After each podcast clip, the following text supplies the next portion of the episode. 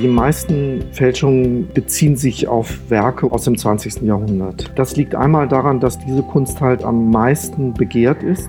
Und es ist natürlich auch einfacher, zum Beispiel ein Emil Nolde Aquarell oder ein Gemälde von Campendonk oder von einem Expressionisten zu fälschen, als jetzt einen alten Meister. Willkommen bei Die Sucht zu sehen dem Griesebach-Podcast. Alle zwei Wochen sprechen wir hier mit Menschen, die etwas in der Kunst oder über sie zu sagen haben. Für viele von uns fühlt sich das Leben seit Corona surreal an oder ganz einfach auch falsch. Deshalb wollen wir doch heute einmal mit jemandem sprechen, der etwas von Fälschungen versteht. In seinem Buch Kunstfälschung beschreibt der Kunsthistoriker und Gerhard Richter-Experte Hubertus Butin, wie er Fälschungen enttarnt, warum noch nie so viele wie heute auf dem Markt waren und woraus sich schließen lässt, dass Donald Trumps Renoir nicht echt ist, auch wenn der das natürlich behauptet. Wir sind gespannt und sagen herzlich willkommen bei Die Sucht zu sehen, Hubertus Butin.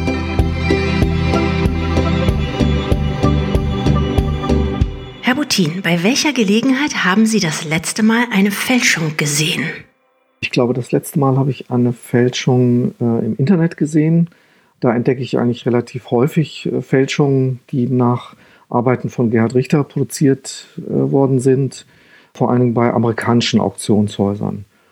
Und live habe ich direkt vor Augen zuletzt eine Fälschung gesehen, das war beim Landeskriminalamt in Berlin die Sie zu Rate ziehen, wenn Sie sich nicht sicher sind, ist das jetzt ein Original oder eine Fälschung? Ja, also ich schreibe grundsätzlich, ich würde sagen, ein bis zweimal im Monat äh, Gutachten für Arbeiten, die eben von Gerhard Richter sind oder sein sollen. Und äh, diese Gutachten schreibe ich für Auktionshäuser, für äh, Kunsthändler, für Sammler, aber auch für Landeskriminalämter und Gerichte. Was erachten wir eigentlich als ein Original? Ja, das ist im Grunde genommen eine schwierige Frage. Viel einfacher ist es zu sagen, was eine Fälschung ist. Äh, vielleicht fange ich lieber so an. Also eine Fälschung ist ein äh, Objekt, das vorgibt, etwas zu sein, was es nicht ist. Als Aspekt muss hinzukommen, dass dieses Objekt mit betrügerischen Absichten hergestellt worden ist. Man kann es auch vergleichen mit einer Lüge. Also eine Lüge ist ja eine Aussage, bei der die Wahrhaftigkeit der Aussage nur simuliert wird. Und genau das tut eigentlich auch die Fälschung auch. Äh, sie simuliert, dass es sich um ein echtes Objekt handelt, aber es ist in Wirklichkeit eine Fälschung. Ähm, bei einem Original könnte man sagen, ein Original ist eben ein Objekt, das tatsächlich von dem Urheber oder der Urheberin stammt, die wir annehmen bei dem Objekt. Also jetzt ganz vereinfacht gesagt. Aber das Original ist halt etwas, was auch immer gerade im 20. und 21. Jahrhundert immer wieder in Frage gestellt worden ist oder relativiert worden ist, so dass es also wirklich theoretisch, kunsttheoretisch gar nicht so einfach ist, ein Original zu definieren. Hm. Was schätzen wir denn daran? Was macht diesen hehren Wert aus eines Originals? Also ein Original ist ja ein Objekt, das sozusagen echt ist. Und äh, die Echtheit ist eben äh, nach wie vor äh, bei aller Kritik im Kunstbetrieb immer noch eine ganz zentrale Qualitäts- und Wertkategorie. Das spielt einmal natürlich für den Kunsthandel eine ganz große Rolle, weil es ist natürlich ein Unterschied, ob ich ein Original verkaufe oder eine Fälschung, weil es ist einfach ein unterschiedlicher Preis. Und für die Kunstgeschichte spielt es natürlich auch eine ganz große Rolle, denn es gibt also nichts Schlimmeres für einen Kunsthistoriker oder eine Kunsthistorikerin, wenn man einen Text oder ein Buch schreibt, wo sich dann also über ein, über ein Werk, wo sich dann hinterher herausstellt, dass das Werk eine Fälschung ist. Das ist ja zum Beispiel Professor Horst Bredekamp passiert vor einigen Jahren, der ein umfangreiches Buch geschrieben hat über ein, äh, ein altes Buch von Galileo Galilei vom Anfang des äh, 17. Jahrhunderts, und hinterher hat sich herausgestellt, dass es eine Fälschung ist. Und das ist äh, also ein Super-GAU sozusagen für jeden Wissenschaftler. Mhm. Jemand fälscht nun so ein Original. Wie viele unterschiedliche Motivationen sind Ihnen in Ihrer Karriere begegnet? Warum fälschen Fälscher? Ja, also man kann ganz eindeutig sagen, dass die Hauptmotivation finanzieller Gewinn ist. Also die Fälscher äh, produzieren etwas, was sie dann weiterverkaufen wollen. Entweder machen sie das selber oder sie haben Komplizen und sie wollen einfach damit Geld verdienen. Das ist mit Sicherheit der Hauptgrund. Natürlich gibt es auch, ich sag mal, Künstler, die ähm, vielleicht in ihrem Leben einfach als freischaffende Künstler keinen Erfolg hatten und äh, gerne auch dann den Kunstbetrieb reinlegen wollen und sich rächen wollen. Das sind so psychologische Hintergründe, die mögen bei manchen auch eine Rolle spielen, aber trotzdem ändert das nichts daran, dass der Hauptgrund äh, eigentlich fast immer das Geld ist. Also mehr die Habgier als narzisstische Kränkung zum Beispiel. Ja, wobei es muss nicht immer richtige Habgier sein. Also es gibt natürlich Fälscher wie zum Beispiel den berühmten Wolfgang Beltracchi, der hat mit seinen Fälschungen tatsächlich Millionen verdient und dadurch sich ein äußerst luxuriöses Leben leisten können. Es gab aber zum Beispiel auch Fälscher Anfang des 20. Jahrhunderts wie Fernand Léger, der Gemälde von Corot aus dem 19. Jahrhundert gefälscht hat. Da war es nicht Habgier, sondern einfach pure Armut. Der war also so dermaßen arm, äh, dass er nicht wusste, wie er sich am nächsten Tag sein Essen äh, finanzieren sollte. Und der hat einfach aus, aus der Not heraus gefälscht. Was aber trotzdem natürlich eine Straftat ist. Ja. Es ändert nichts daran. Ab wann ist das eigentlich eine Straftat? Also ab wann ist eine Kopie eine Fälschung und ergo strafbar? Ja, also eine Kopie kann man grundsätzlich äh, natürlich durchaus anfertigen, es sei denn, man verstößt gegen das äh, Urheberrecht. Also der Künstler muss eigentlich mindestens 70 Jahre tot sein. Dann kann man eigentlich alles kopieren, was man will. Wenn er noch nicht 70 Jahre tot ist oder noch lebt, dann ist es auf jeden Fall eine Urheberrechtsverletzung. Aber grundsätzlich an, ansonsten, wenn man also nach älteren Vorbildern Kopien anfertigt, ist das äh, erlaubt. Wenn man jedoch behauptet, man hätte das nicht selbst angefertigt, sondern sei von dem Künstler XY ein Original und versucht, dieses Original dann in Verkehr zu bringen, also zu verkaufen, dann macht man sich natürlich strafbar, weil das dann ein Betrugsversuch ist. Es gibt eine große Menge gefälschter Kunst, bei der es nicht zur Aufklärung kommt, geschweige denn dazu, dass die Nachahmungen dann auch tatsächlich aus dem Markt entfernt werden. Manche Experten schätzen, dass rund 30 Prozent aller Kunstwerke auf dem Markt gefälscht sind. Gehören Sie auch dazu? Ähm, jein. Also mit Prozentzahlen wäre ich vorsichtig, weil das wirklich immer nur sehr grobe Schätzungen sind, weil die Strafverfolgungsbehörden zählen also sozusagen jetzt nicht die Anzahl der Fälschungen, die sie entdecken. Von daher sind solche äh, Prozentzahlen immer nur sehr, sehr grobe Schätzungen. Also daran möchte ich mich eigentlich nicht beteiligen. Aber was man auf jeden Fall sagen kann, ist, dass zu keiner Zeit so viele Fälschungen auf dem Markt waren äh, wie heute. Also die Anzahl ist wirklich sehr, sehr groß. Das bestätigen die Landeskriminalämter. Ich merke das aber auch selber, dass die Anzahl der Fälschungen, die ich selbst entdecke auf dem Markt, dass das sehr stark zunimmt die Anzahl oder die hohe Anzahl äh, basiert auch darauf, dass Fälschungen sozusagen dem Prinzip der ewigen Wiederkehr unterliegen. Das heißt, Fälschungen werden eben oft nicht dem Markt entzogen, sondern tauchen irgendwann doch wieder auf, weil der Besitz einer Fälschung ist ja nicht strafbar. Und irgendwann werden die dann doch verkauft, vielleicht durch die Erben, die keine Ahnung haben, gar nicht wissen, dass es eine Fälschung ist. Und dadurch ja, werden viele Fälschungen gar nicht dem Markt entzogen, sondern dem Markt wieder zugeführt. Das bedeutet eben, dass die Zunahme der Fälschungsanzahl liegt nicht nur daran, dass immer mehr neue Fälschungen produziert werden, sondern eben auch die alten Fälschungen oftmals wieder auftauchen. Gibt es eigentlich eine bestimmte Ära, in der sich besonders viele Fälschungen bewegen? Also die sarkastisch gesagt sich besonders gut für Fälschungen eignet? Oder regelt auch das der Markt nach dem Prinzip Angebot und Nachfrage? Ähm, also gefälscht wurde eigentlich zu allen Zeiten, auch schon in der Antike wurde gefälscht, also durch alle Jahrhunderte eigentlich hindurch. Auch in der äh, Renaissance, im Barock, äh, sehr viel im 19. Jahrhundert. Aber die Zeit, wo sicherlich am meisten gefälscht wurde, ist das 20. und dann ganz besonders das 21. Jahrhundert. Heute äh, leben wir ja in Zeiten der, der Globalisierung, also der Kunstmarkt ist so international geworden. Über das Internet wird sehr viel verkauft. Es gibt immer mehr Kunstsammler, dass man schon sagen kann, dass die Gegenwart oder das 21. Jahrhundert eigentlich das Zeitalter ist, in dem die meisten Fälschungen umherschwirren. Und was die Werke angeht, bewegen die sich in einer bestimmten Ära, also sprich, werden besonders gerne Werke aus einer bestimmten Ära gefälscht? Ja, die meisten Fälschungen äh, beziehen sich auf Werke oder haben Werke als Vorbild aus dem 20. Jahrhundert. Ah ja, wie kommt das? Ähm, das liegt einmal daran, dass diese Kunst halt am, am meisten begehrt ist. Also der, der Markt für klassische Moderne oder auch für Zeitgenossen ist von den Umsatzzahlen viel größer als der Markt für Altmeister. Und es ist natürlich auch einfacher, zum Beispiel ein Emil Nolde Aquarell oder ein Gemälde von Campendonk oder von einem Expressionisten zu fälschen, als jetzt einen alten Meister. Also bei einem alten Meister muss ich natürlich viel größeres handwerkliches Geschick haben. Sie arbeiten, das haben Sie eingangs schon ausgeführt, als Gutachter für die Werke Gerhard Richters. Und in den 90er Jahren haben Sie als Kunsthistoriker für ihn gearbeitet. Was macht man da? Wie war Ihr Alltag? Ja, mein Job war eigentlich vergleichbar durchaus dem eines, eines Museumskurators, nur mit dem Unterschied, dass ich eben nur für einen einzigen Künstler zuständig war.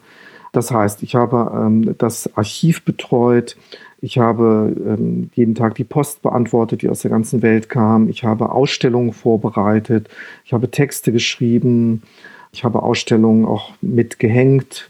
Also ich habe eigentlich im Grunde genommen all das gemacht, was man im Museum auch macht.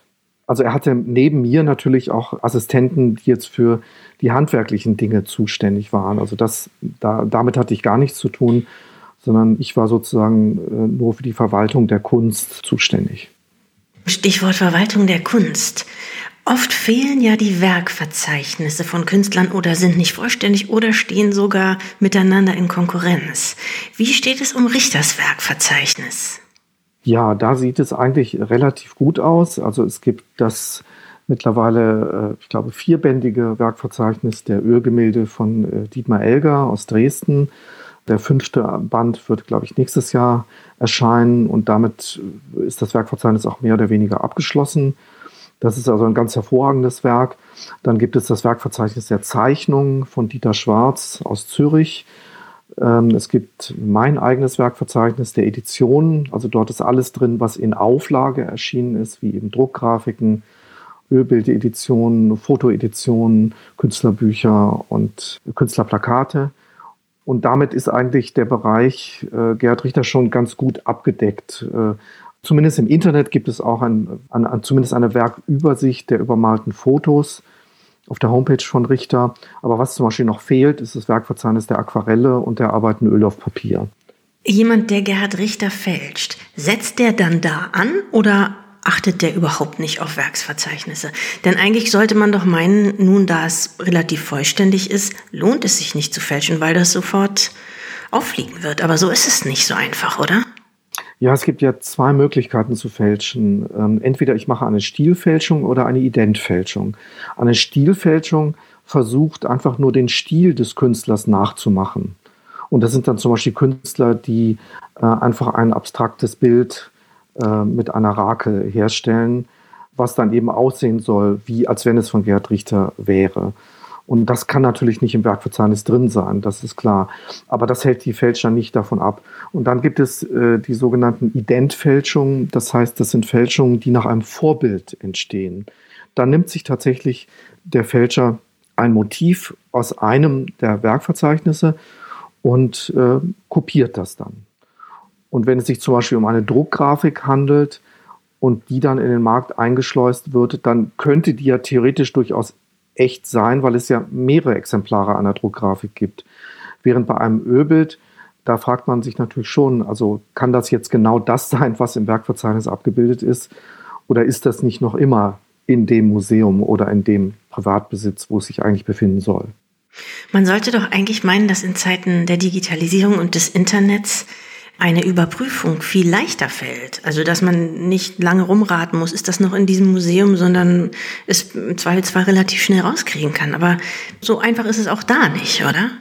Ja, es ist deshalb nicht so einfach, weil viele Werke befinden sich ja in Privatbesitz. Und manchmal steht im Werkverzeichnis zwar drin, dass es in der und der Sammlung ist, aber dann müssen Sie erstmal die Adresse dieses Sammlers oder der Sammlerin rausbekommen und Kontakt aufnehmen. Das ist manchmal nicht so einfach. Oder es steht einfach nur Privatbesitz drin und dann kommen sie überhaupt nicht weiter. In Ihrem Buch schildern Sie an einem Beispiel eines Warhol-Drucks von Marilyn Monroe, wie schwierig manchmal auch zu unterscheiden ist zwischen Original und Fälschung, selbst wenn die Fakten vorliegen. Erzählen Sie uns das Beispiel doch nochmal. Ja, das ist richtig. Also vor ein paar Jahren tauchte ein Warhol-Siebdruck äh, mit einer Marilyn, also als Motiv, ähm, im Berliner Auktionshaus Bassange auf. Und das Blatt äh, sah sehr echt aus es war, glaube ich, auch äh, signiert. Die Signatur war allerdings äh, falsch, aber das konnte man eigentlich kaum feststellen.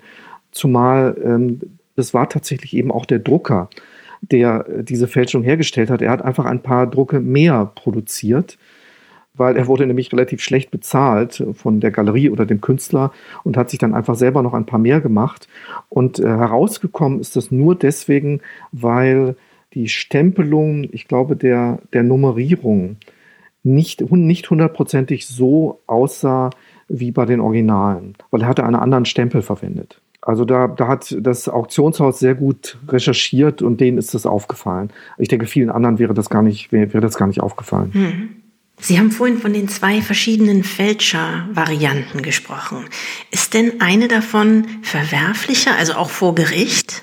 Sie haben recht. Es gibt einen bestimmten Aspekt, der bei einer Identfälschung noch hinzukommen kann. Also wenn ich eine Stilfälschung herstelle im Stil eines anderen Künstlers und in den Markt einschleuse, dann ist die Straftat der Betrug. Und wenn ich das signiert habe mit dem Namen des Künstlers, ist es auch noch Urkundenfälschung. Okay. Wenn ich aber eine Identfälschung herstelle, dann begehe ich noch eine dritte Straftat, nämlich die Urheberrechtsverletzung, weil ich darf eben das Bild nicht kopieren. Hm. Also sagen wir mal, ich habe ein Bild geerbt, das ich bei einem Auktionshaus verkaufen möchte, das sich bei deren Prüfung dann aber als Fälschung herausstellt. Wie ist dann der weitere Ablauf? Also wozu würden zum Beispiel Sie mir raten?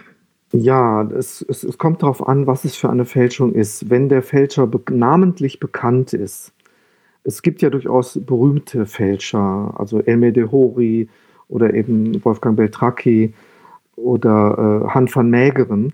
Es gibt für diese Fälscher tatsächlich skurrilerweise einen Markt. Also sie könnten dann vielleicht das Bild unter dem Namen des Fälschers verkaufen. Also es gibt Sammler, die sammeln tatsächlich Fälschungen. Mhm.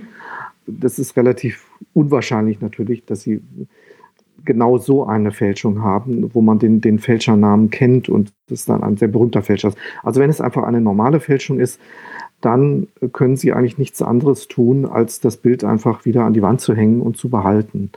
Weil wenn Sie es zum Beispiel dann beim, wenn Sie einfach zum nächsten Auktionshaus gehen und es versuchen, dort zu verkaufen oder an einen privaten Sammler direkt zu verkaufen, dann ist das Betrug und dann machen Sie sich strafbar.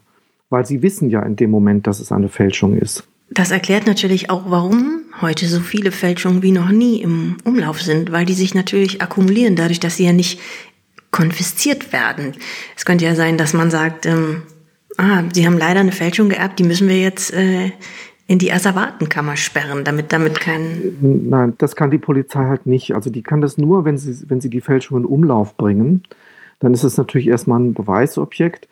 Dann kann äh, das Werk konfisziert werden und muss ihnen aber irgendwann zurückgegeben werden, wenn sie deutlich machen können, dass sie nicht wussten, dass es eine Fälschung ist. Mhm. Allerdings auf Dauer einziehen können die Strafverfolgungsbehörden eine Fälschung, wenn sie halt entweder selber der Fälscher oder die Fälscherin sind oder wenn sie durch einen Komplizen versucht haben, das zu verkaufen oder wenn sie wirklich einen Betrug versucht haben auszuführen, dann kann die Fälschung ihnen dann komplett weggenommen werden. Sonst aber nicht, weil der Besitz einer Fälschung grundsätzlich ist nicht strafbar. Und wahrscheinlich hat genau aus diesen von Ihnen aufgeführten Gründen auch gar nicht jeder Eigentümer ein Interesse daran, äh, seinem Kunstwerk so ganz genau nachzuspüren, wenn er den Verdacht hegt, es könnte eine Fälschung sein, oder? Davon muss man ausgehen. Also zum Beispiel Wolfgang Beltracchi hat ja behauptet, dass er, äh, oder was auch stimmt, dass er, er hat ja sehr, sehr viel mehr Fälschungen produziert, als für die, ich glaube, wenn ich mich nicht irre, 16, für die er tatsächlich dann verurteilt worden ist. Also er selber hat ungefähr 300 angegeben, die er in seinem Leben gefälscht hat. Und die schwirren ja irgendwo rum und die können eventuell auch in irgendwelchen Museen teilweise an der Wand hängen. Das kann sein, dass Sammler, die so ein Bild haben und vielleicht den Verdacht haben, dass es eine Fälschung ist, dann gar kein so großes Interesse haben, dem nachzugehen, weil der Wertverlust wäre natürlich dann enorm, wenn das rauskommt. Ja. Wie und wodurch werden eigentlich die meisten Fälschungen enttarnt? Die Authentifizierung eines Werks, also die Überprüfung der Echtheit eines Werks, basiert grundsätzlich äh, auf drei verschiedenen Säulen. Erstens die stilkritische Analyse. Das heißt, ich schaue erstmal, ob das, was der Künstler äh, als Motiv dargestellt hat und auch der Stil, also die Machart äh, des Werkes, ob das überhaupt mit dem übereinstimmt, was man von dem Künstler kennt an Werken. Also ich kann natürlich nicht behaupten, das Werk ist von dem Künstler XY, wenn es überhaupt nicht danach aussieht. Die zweite äh, Methode ist dann die materialtechnische Analyse. Das heißt, ich überprüfe die Werkstoffe und die Werktechniken, mit denen das Werk ausgeführt worden ist. Das fängt ganz klein an, ganz einfach an. Zum Beispiel, wenn ich eine Druckgrafik habe, gucke ich mit einer Lupe, ob äh, das tatsächlich zum Beispiel eine Radierung ist und nicht vielleicht ein Offsetdruck. Denn dann wäre es natürlich eine Fälschung. Und wenn es äh, zum Beispiel ein Ölgemälde ist und es gibt den Verdacht auf eine Fälschung, dann kann ich äh, das Bild äh, in einem äh, kunsttechnologischen Labor untersuchen lassen. Und die schauen zum Beispiel, ob die Pigmente, die verwendet worden sind, überhaupt aus der Zeit sind, in der der Maler äh, das Bild produziert haben soll. Die dritte Säule, auf der eben die Überprüfung basiert, äh, ist die sogenannte Provenienzrecherche. Das heißt, ich versuche herauszubekommen, woher kommt das Bild überhaupt. Das ist nicht immer möglich, aber wenn es möglich ist, kann das auch Hinweise ergeben, dass das Bild eben echt oder eben falsch ist. Hm. Jetzt haben Sie ja schon mehrfach Wolfgang Beltracchi erwähnt, der ja der wohl spektakulärste Kunstfälscher der deutschen Nachkriegszeit war. Spektakulär, aber eben auch deshalb, weil die mediale Aufmerksamkeit und sogar auch Sympathie für ihn so groß waren. Also er wurde in Talkshows eingeladen, bekam dann auch ein eigenes Format, in dem er Prominente in dem Stil ihrer Lieblingsmaler porträtierte. Und auch so, ja, sympathisch pfiffig seine Fälschermethoden vorexerzieren durfte. Woraus speist sich der Respekt für einen Kunstfälscher für ihn? Ja, ich muss vorweg erstmal sagen, dass ich diese mediale Aufmerksamkeit ziemlich schlimm finde, weil ähm, er, wie Sie sagten, wirklich in jeder deutschen Talkshow gesessen hat, weil er ähm, ja eine 15-teilige Fernsehsendung bei Dreisat äh, bekommen hat, was kein seriöser, normaler Künstler bekommen würde. Also Gerhard Richter würde noch nicht mal wahrscheinlich eine dreiteilige Fernsehsendung im deutschen Fernsehen bekommen. Also der Fälscher hat dort eine Aufmerksamkeit bekommen, die ich eigentlich äh, ziemlich schlimm und äh, ziemlich skandalös finde. Der Grund, warum aber viele Leute das trotzdem irgendwie sympathisch oder lustig finden, ist vor allem darin zu sehen, dass viele Leute glauben, fälschlicherweise glauben, dass Fälscher sozusagen nur reiche Sammler reinlegen würden und dann damit verbunden ist dann so eine gewisse Schadenfreude, dass eben reiche Leute geschädigt werden. Das ist aber großer Unsinn, weil Fälschungen werden in allen Preiskategorien hergestellt, auch für wenige hundert Euro oder für wenige tausend Euro. Das heißt, Sammler und Sammlerinnen mit kleinem Geldbeutel werden durch Fälscher reingelegt und keineswegs nur reiche Leute diese Schadenfreude ist äh, völlig daneben. Außerdem, es werden ja auch Museen geschädigt, die dann Bilder ankaufen. Das sind Steuergelder, die da verbraten werden. Auch der normale Museumsbesucher, der dann in ein Museum geht und eine Fälschung sieht und es gar nicht weiß, wird ebenfalls reingelegt. Die Kunsthistoriker werden reingelegt. Also es ist so, so viele Schäden, die angerichtet werden, sodass mich das eigentlich sehr ärgert, wenn Fälscher dann irgendwie hofiert werden und bewundert werden. Hm. Und was noch hinzukommt, äh, durch diese Interviews in den Talkshows äh, wurde Beltracchi halt auch die Möglichkeit äh, gegeben, einfach Märchen zu erzählen. Also er hat häufig schlichtweg gelogen in diesen Talkshows. Er hat Dinge erzählt, die einfach nicht stimmen. Er hat zum Beispiel behauptet, dass er niemals im Leben Bilder kopiert hätte. In meinem Buch weise ich aber nach, dass er durchaus auch Motive kopiert hat, die bereits kunsthistorisch vorhanden waren. Oder er behauptet, dass er ja gar nicht so viel Geld verdient hätte, sondern dass das dann immer die, die Händler gewesen wären, was eben auch nicht stimmt. Also er erzählt oft eben Märchen und die normalen Talkshows, die können das natürlich nicht überprüfen oder das bleibt dann einfach im Fernsehen dann unwidersprochen stehen. Wie hat sich denn eigentlich in Zeiten von Fake News oder Alternative Facts der Begriff des Originals verändert? Hat er sich verändert? Also ist ein Original dadurch eher noch kostbarer geworden oder ist der Begriff verschwommener dadurch? Ja gut, Fake News sind etwas anderes als jetzt Kunstfälschungen. Kunstfälschungen betreffen ja in erster Linie den, äh, den Kunstbetrieb, während Fake News sind ja etwas, was sozusagen die ganze Gesellschaft betrifft wenn eben zum Beispiel äh, Donald Trump Dinge behauptet, die nicht stimmen. Wie das der Renoir hinter ihm echt ist. Da gibt es in Ihrem Buch auch ein Beispiel, das Sie vielleicht nochmal ausführen mögen für uns. Ja, das ist in der Tat äh, eine, eine skurrile, lustige Geschichte, weil da hat tatsächlich Donald Trump mal etwas behauptet, was jetzt keine wirkliche politische äh, Bedeutung hatte, sondern da hat er etwas behauptet, was tatsächlich den Kunstbetrieb berührt hat. Also das ist vielleicht ein Beispiel, wo tatsächlich Fake News, die er verbreitet hat, den Kunstbetrieb tatsächlich tangieren. Also er behauptet, er hätte ein äh, berühmtes Renoir-Gemälde aus dem 19. Jahrhundert. Das sieht man auch manchmal in Interviews, weil es hängt in seinem Apartment, in seiner Riesenwohnung im Trump Tower in New York. Und dieses Bild zeigt aber ein Motiv, was sehr bekannt ist, weil die, das Original hängt im Art Institute of Chicago. Das ist Millionen von Museumsbesuchern bekannt. Das hängt dort, ich glaube, seit 1933. Die Provenienz ist absolut eindeutig, die Echtheit ist eindeutig. Das kann also nur bedeuten, dass Trump entweder eine Fälschung besitzt oder schlichtweg eine Kopie. Darauf wurde er aufmerksam gemacht durch einen Journalisten und er hat dem aber natürlich sofort widersprochen, hat gesagt, nein, er hat natürlich das Original. Aber das ist eine Lüge. Zu guter Letzt vielleicht die Frage, beschädigen Fälschungen die Kunstgeschichte? Sind Sie dazu in der Lage? Ja, auf jeden Fall. Für Kunsthistoriker sind Fälschungen äh, ein ganz heikles Thema, weil natürlich fallen auch Kunsthistoriker und Kunsthistorikerinnen auf Fälschungen rein. Und wenn Sie dann einen Text oder ein Buch schreiben über ein solches Werk und dann hinterher sich rausstellt, es ist eine Fälschung, dann ist das ja der Worst Case. Das ist die größte Katastrophe, die einem Kunsthistoriker eigentlich passieren kann, weil man damit eigentlich seinen Ruf ein Stück weit einfach ruiniert, weil man eben darauf reingefallen ist. Und es hat natürlich auch Folgen, wenn das erstmal nicht rauskommt, dass es eine Fälschung ist, dann beziehen sich ja andere Kunsthistoriker auf ihr Buch oder auf dieses Werk, was für ein Original gehalten wird. Das heißt, ähm, die ganze Kunstgeschichtsschreibung, die sich dann eben auf diesen Künstler bezieht, wird verfälscht. Das ist schon ziemlich schlimm, äh, zumal nicht nur die Kunsthistoriker betroffen sind, sondern natürlich auch die Künstler, weil sie verfälschen damit ja auch das Gesamtövre des Künstlers, wenn da plötzlich Fälschungen drin sind, die vielleicht schlechter sind als die Originale, die sie aber für echt halten. Mhm. Ja, und doch ähm, schaffen sie auf andere Weise Jobs wie ihren, die Fälscher, ja, weil es muss dann eben auch Leute geben, die ihnen das Handwerk immer wieder legen.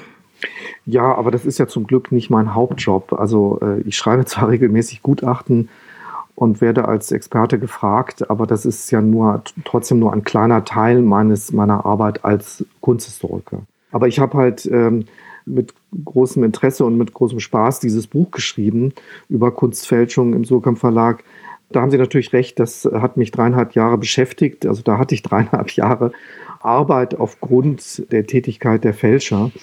Aber ich denke, das gehört einfach auch dazu, dass man sich als Kunsthistoriker mit solchen negativen Seiten des Faches beschäftigt.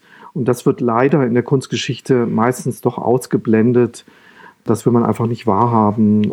Es ist aber leider eben Tatsache, dass ähm, Fälschungen eine große Rolle und eine immer größere Rolle im, im, gesamten Kunstbetrieb spielen. Und deswegen, ja, habe ich einfach den Eindruck gehabt, es ist einfach mal notwendig, sich damit auf eine spezifische kunstsoziologische Weise zu beschäftigen. Und deswegen habe ich dieses Buch geschrieben. Ein wunderbares Buch, wie überhaupt es ein sehr interessantes Gespräch war mit Ihnen, Herr Putin. Wir danken Ihnen und wünschen Ihnen, ja, was wünschen wir Ihnen? Viele Fälschungen, wenig Fälschungen, dass Sie die richtigen erkennen? Lieber weniger Fälschung vor allen Dingen keine, also ich bisher muss ich sagen, habe ich keine Fälschung bisher entdeckt, bei Gerhard Richter, die jetzt wirklich richtig raffiniert waren. Hm. Also wo ich dann selber sagen konnte, wow, das, da hat der Fälscher sich echt Mühe gegeben, das hat der Fälscher gut gemacht. Also das habe ich bisher noch nicht angetroffen. Das wäre vielleicht für mich interessant, aber ich wünsche es mir natürlich eigentlich nicht wirklich, weil das könnte natürlich dann auch mal bedeuten, dass ich mich irre und etwas für echt erkläre, was dann eben doch eine Fälschung ist. Und das wäre für mich natürlich wiederum peinlich. Klar. In diesem Sinne vielen Dank, Herr Putin. Und ja, wir haben heute den 31. Also frohes neues Jahr. Ja, frohes neues Jahr wünsche ich auch Ihnen und ich danke Ihnen sehr, Frau Casati, für das Gespräch. Und damit kommen wir auch schon wieder zum Ende der Folge 16 von Die Sucht zu sehen. Wir freuen uns auf unseren nächsten Gast und natürlich auf Sie. In zwei Wochen auf griesebach.com und überall, wo es Podcasts gibt.